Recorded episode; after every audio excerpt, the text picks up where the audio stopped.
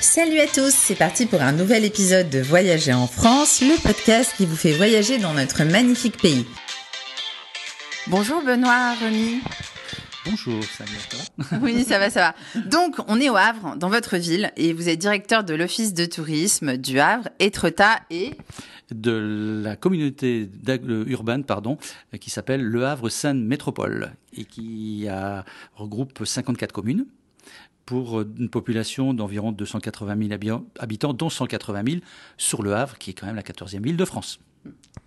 Donc, alors l'idée c'est de parler du Havre, puisque c'est là où on se trouve. Alors j'en ai eu un, bel aperçu ce matin, mais comment on pourrait présenter euh, cette ville que tout le monde connaît de nom finalement, mais personne ne sait vraiment euh, à quoi ça ressemble. On, a, on, a, des idées reçues, on en parlera tout à l'heure, mais comment vous pouvez déjà commencer par la présenter?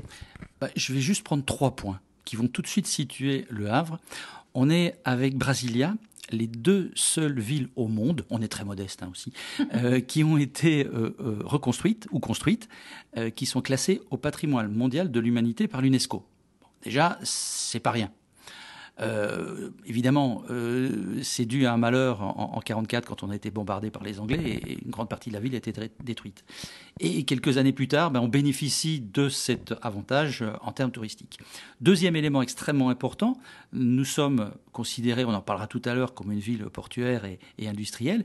Et en fait, on est parmi les grandes villes de France la seule à avoir une plage en centre-ville on a deux kilomètres de plage aménagée en plein centre-ville. C'est-à-dire, vous arrivez de Paris par le train, vous descendez à la gare, vous prenez le tramway et sept minutes plus tard, vous êtes au bord de la mer. Ça, mhm. c'est le deuxième point. Quand vous parlez des grandes villes de France, vous pensez à quelle ville, par exemple, pour comparer? Oh, toutes les villes de plus de, 60-70 000 habitants, donc ça, ça, fait, ça fait beaucoup. Euh, je crois que la, seule ville en dessous de nous qui a une plage comme ça aménagée, hein, je dis bien aménagée, bah, c'est Cannes, mais Cannes, c'est 60 000 habitants. Mhm. Mais vous ne trouverez aucune grande ville dans les, plus, les 20 plus grandes villes de France qui a cet avantage. Et le troisième, c'est que nous sommes euh, le berceau de l'impressionnisme. Et dans ce cadre, on a, euh, après le musée d'Orsay, on laisse aux Parisiens la priorité, nous, sommes, nous avons le musée d'art moderne, qu'on appelle le MUMA, euh, qui possède la plus grande collection euh, d'œuvres impressionnistes. Donc déjà, pour ces trois raisons-là, le patrimoine, le côté balnéaire et le côté, on va dire, culturel à travers la peinture impressionniste, c'est déjà suffisamment de raisons pour venir au Havre. Et les lieux les plus magiques, vous en avez donné quelques-uns déjà, euh, de, du Havre, euh, ce serait quoi? Parce que c'est vrai que c'est malgré tout, c'est une ville qui souffre un peu d'une image terne, grise. Les gens, ils ont cette idée en fait. Je sais que vous, venez d'aller faire un petit tour en bateau et que vous avez vu euh, au large du Havre, vous avez eu une vue sur justement cette grande plage avec en arrière-plan le patrimoine reconstruit. Et nous avons, qui émerge de ce paysage, deux éléments. C'est Saint-Joseph, qui est notre église, et la tour de l'hôtel de ville. Eh bien, rien que l'église Saint-Joseph. Alors, euh, les Américains, au début, euh, dans les années 60, avaient appelé ça le Manhattan-sur-Mer. Euh, rien que ces deux bâtiments-là, l'église en soi, c'est impressionnant que l'on soit à l'extérieur, mais surtout quand on est dedans. Donc ça, c'est déjà un élément un coup de cœur pour moi euh, d'aller voir ça si vous venez au Havre. Le deuxième, là c'est en haut de l'hôtel de ville, au 17e étage de l'hôtel de ville. Il y a des visites qui sont organisées par le, service Pays d'Art et d'Histoire. Et là vous avez une vue à 360 degrés sur tout ce qui est le Havre et tout autour. Vous voyez même l'estuaire de la Seine.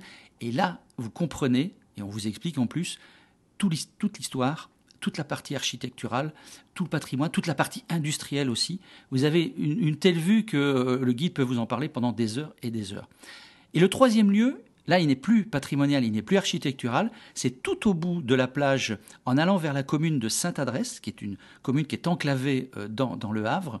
Vous avez un endroit qu'on appelle, nous, ici, le bout du monde. Alors pourquoi on l'appelle le bout du monde? Bah Parce que le chemin s'arrête à un moment donné. Et là, on se retrouve, mais comme sur une île déserte. Euh, c'est un endroit pour y flâner, mais c'est aussi un endroit pour se lancer dans les rêveries, euh, dans l'imagination. Et dans le cadre des festivités d'un été au Havre, il y a deux ans, il y a un artiste qui s'appelle Fabien Merel qui a construit une œuvre de 6 mètres 14.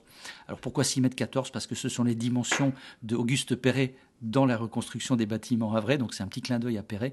Et il y a une œuvre monumentale qui se trouve là-bas, qui s'appelle Le bout du monde. Ah, intéressant.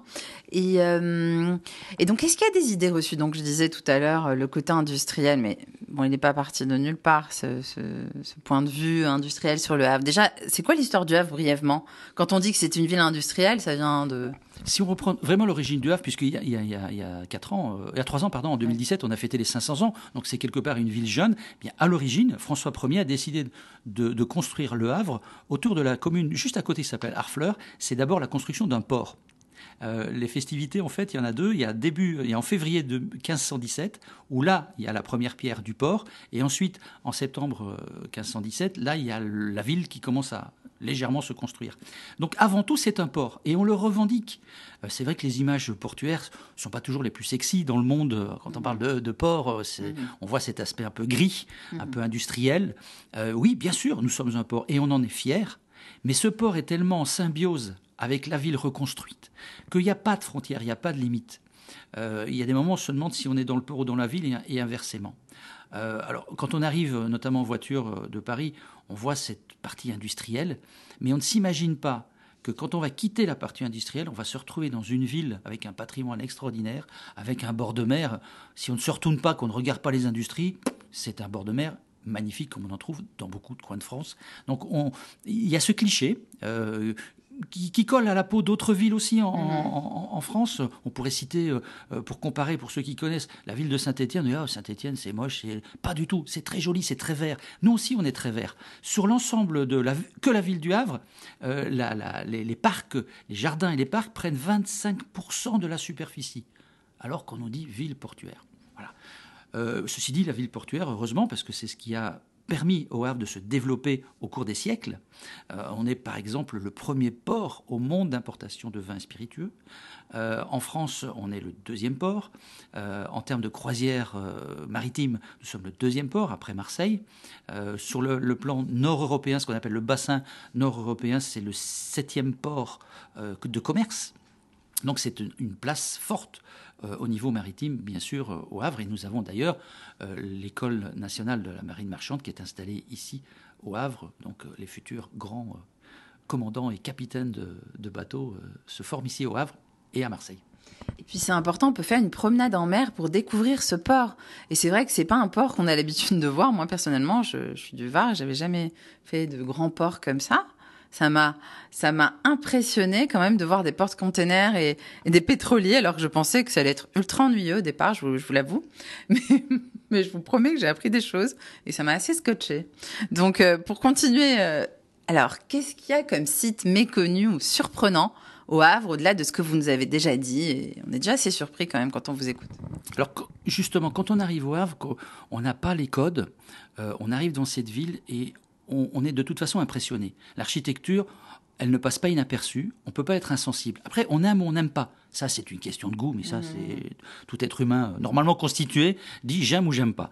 Euh, et donc, on a un endroit euh, qui s'appelle l'appartement témoin, qui est un des premiers qui avait été construit par Perret, pour montrer déjà à l'époque à la population dans quoi ils allaient vivre. Et quand on va, ça date des années 50-55. Et quand on va visiter cet appartement témoin, on vous explique aussi évidemment l'architecture globalement, mais on vous explique aussi comment les gens ont vécu à cette époque-là. Et euh, on remarque que déjà, euh, Perret était précurseur. Euh, ces maisons, il n'y a pas de murs porteurs dans ces grands immeubles.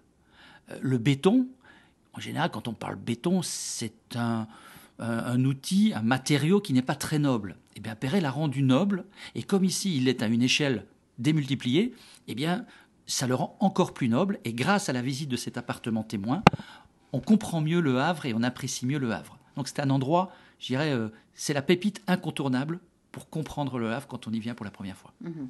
À la limite, il vaut peut-être même mieux faire comme j'ai fait, commencer par là, non? Ah, complètement. Euh, il y a deux choses. L'appartement témoin, est-ce que vous avez vu, c'est-à-dire le port, mais au lieu, euh, quand on est dans, le port de Plaisance et qu'on apprend qu'il y a des visites en bateau, on se dit, bah, tiens, on va aller faire un tour en mer, on va aller au large des falaises de Sainte-Adresse. Eh ben non, on vous amène dans le port, et là, comme vous l'avez parfaitement euh, compris, expliqué et vécu vous-même, euh, vous attendez pas à vous retrouver toute petite euh, au pied d'un hyper container où il y a des milliers de containers qui sont déchargés avec on ne sait quelle marchandise dedans. c'est surprenant et on a la possibilité justement d'aller voir ça en tant que, que, citoyen lambda qui est dans une zone quand même protégée. Le port est une zone protégée et ce bateau a le droit d'y aller. Mmh on a même quelqu'un qui nous a klaxonné sur un porte-container. Vous savez comment ça s'appelle ce truc-là, un bout? Il nous a dit, il nous a donné le nom de, ce qui fait bouger les containers. Ça s'appelle un cavalier. Voilà, et c'est un peu l'appareil qui va prendre les, les containers sur le bateau et les porter à quai ou sur les remorques qui vont les emmener en train ou en camion euh, à destination. Cette interaction, elle était géniale, on s'y attendait pas du tout et franchement, c'était très sympathique, très bon esprit. Oui, alors euh, donc deux bons plans peut-être pour le tourisme en famille au Havre ou un si vous avez. Il y en a deux qui sont assez particuliers et différents l'un de l'autre. En fait, on a une destination euh, qui convient très bien à la famille parce que chaque membre de la famille, quel que soit son âge, et son sexe, mhm. trouve euh, une animation qui lui convient. Il y en a une notamment, on a le musée d'histoire naturelle, euh, ce qu'on appelle le muséum chez nous d'histoire naturelle, propose justement beaucoup d'activités de 7 à 77 ans. Et donc là, toute la famille trouve son compte. Euh, ça, c'est en ville au, Havre. Et puis, il y a quelques kilomètres euh, du Havre en direction d'Étretat, une commune qui s'appelle le Tilleul. Et là, on a un centre équestre où on vous amène dans une calèche. Jusque-là, rien d'exceptionnel, mais on vous amène au bord des falaises. Et là, quand on découvre les falaises sous cet angle-là, de manière très privilégiée, parce qu'il n'y a que ce centre équestre qui a la possibilité de vous emmener en calèche là, vous êtes euh, en quelques minutes à deux endroits différents, avec deux paysages différents. Et euh, ça, c'est notre territoire et ça, c'est notre Havre comme on l'aime. Mhm. c'est vrai que ça a l'air très très chouette. Et une initiative en matière de tourisme durable alors euh, ici? Ah, il y a beaucoup de choses qui se font. Euh, on a notamment le, premier hôtel en France qui est labellisé euh, euh, écologique hausse. le nom m'échappe maintenant, je suis désolé. C'est un, label allemand. mais nous aussi, à l'Office du tourisme, on, a décidé déjà depuis plusieurs années, par exemple, on limite les impressions papier, les guides. il n'y a plus de guides d'hébergement, par exemple. Aujourd'hui, on invite les gens à aller sur, sur Internet. Puis quand ils viennent à l'accueil, qu'ils veulent vraiment une liste, ben, on, mm. on leur imprime au fur et à mesure mais on a fortement limité euh, euh, tout ce qui était euh, papier. Et puis on fait des efforts les uns et les autres sur la commune au niveau des déplacements doux. On a énormément de pistes cyclables.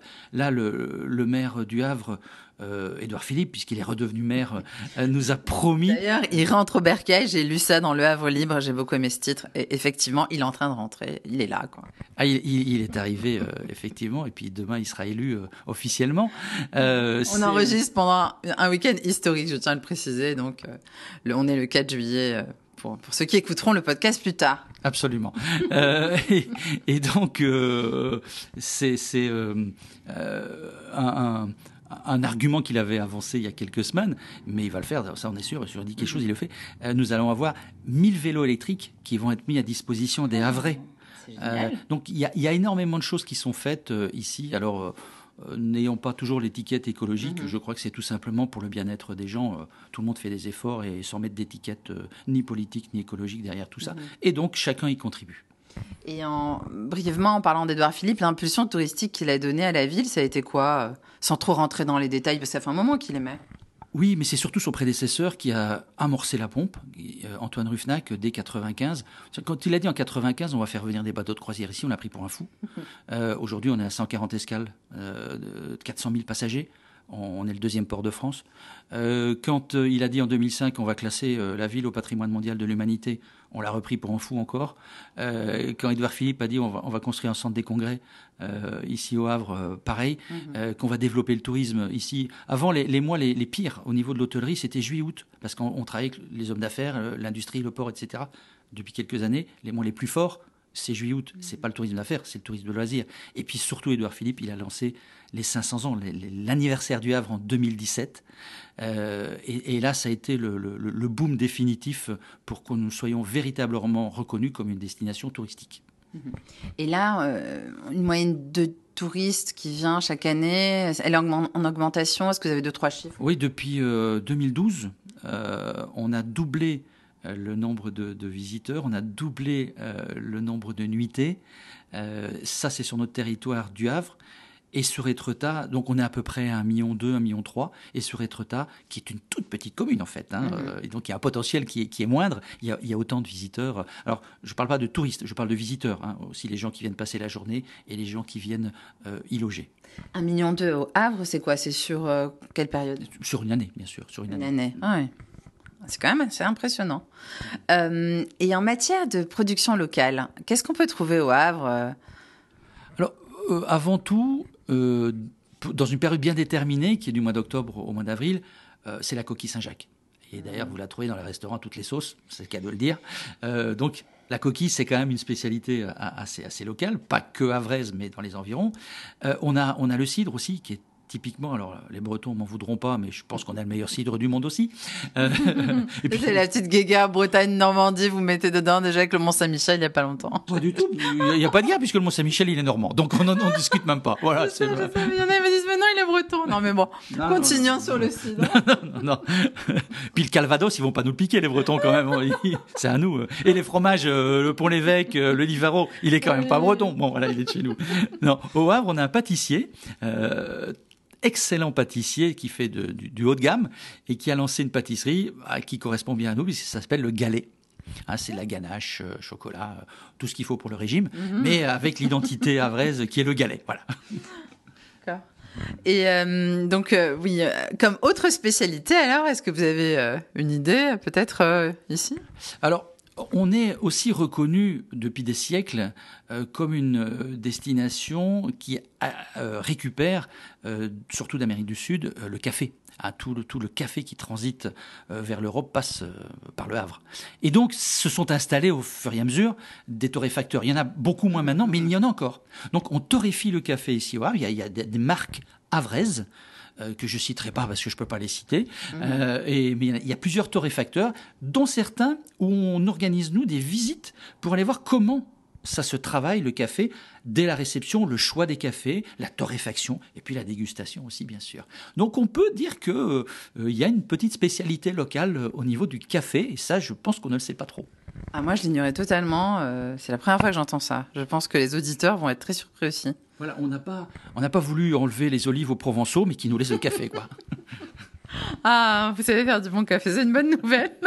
Bon, et donc, pour euh, le rapport qualité-prix, alors Je pense que euh, nous sommes une destination très abordable. Euh, la première chose, quand on va en vacances quelque part, on regarde surtout l'hébergement. Eh bien, là, j'invite les auditeurs à aller sur notre site internet ou directement sur les sites des hôtels ou sur les sites de réservation d'hôtels, et ils compareront et ils verront déjà qu'au niveau de l'hébergement, on a une offre très importante, déjà, ça c'est intéressant, que ce soit euh, de l'hôtellerie ou, de la location des gîtes, etc. Et puis surtout, euh, on, a euh, des tarifs très abordables. Ensuite, la deuxième chose, bah, c'est la restauration. Et alors là, évidemment, si je m'adresse à des destinations hyper touristiques ou à Paris, on est largement moins cher, bien évidemment.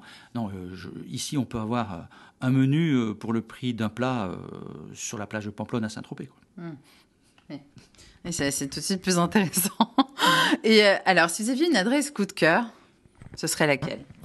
C'est pas tellement une adresse, moi c'est plutôt un, lieu. C'est un quartier. un quartier même. Oui, c'est un petit quartier euh, qui se trouve autour du volcan. Alors, euh, ce qu'on appelle chez nous le volcan, c'est un bâtiment qui a été construit par Oscar Niemeyer, le célèbre architecte brésilien, et qui est devenu une scène nationale. C'est une des cinq grandes scènes nationales françaises. On y crée des spectacles, produit des spectacles qui après tournent à travers la France et même à l'étranger. Juste à côté, il y a la bibliothèque euh, Oscar Niemeyer, on l'a appelé évidemment puisque c'est lui qui l'a construite en son honneur.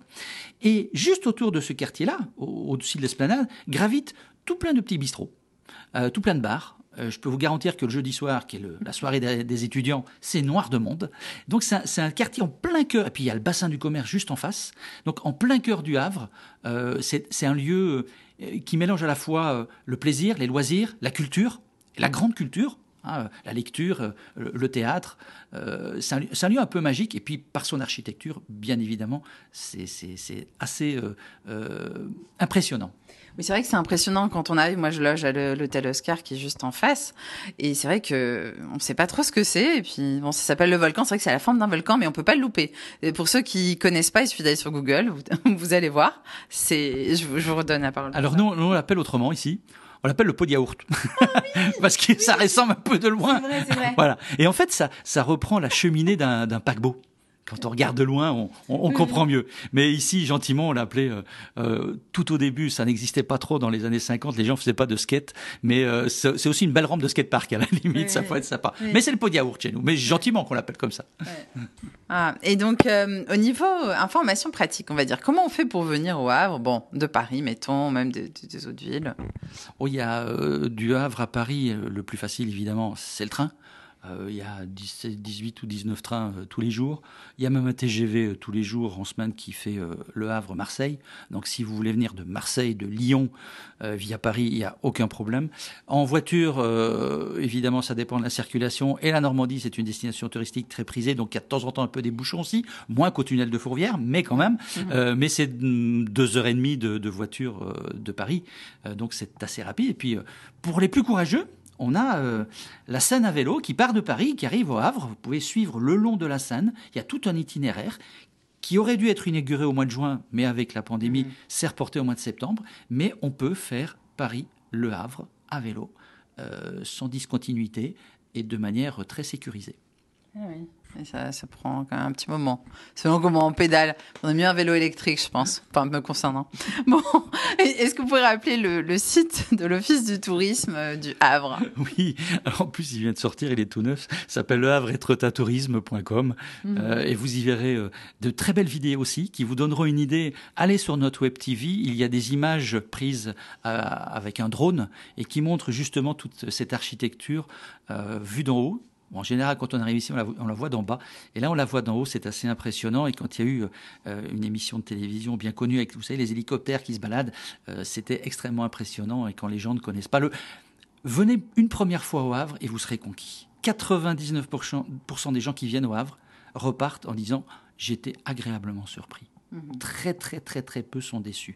Mais on a des a priori, donc il faut, euh, il faut les effacer, il faut les gommer. Donc pour ça, venez je suis d'accord. Moi, j'avais des a priori, moi la première, et franchement, je suis agréablement surprise. Donc, euh, je pense qu'il faut venir. Je suis d'accord. Et c'est pas fini, c'est que le début. Merci beaucoup Benoît pour ce super podcast sur le Havre, et euh, j'ai hâte de voir la suite personnellement. À bientôt, bien. À bientôt. À bientôt.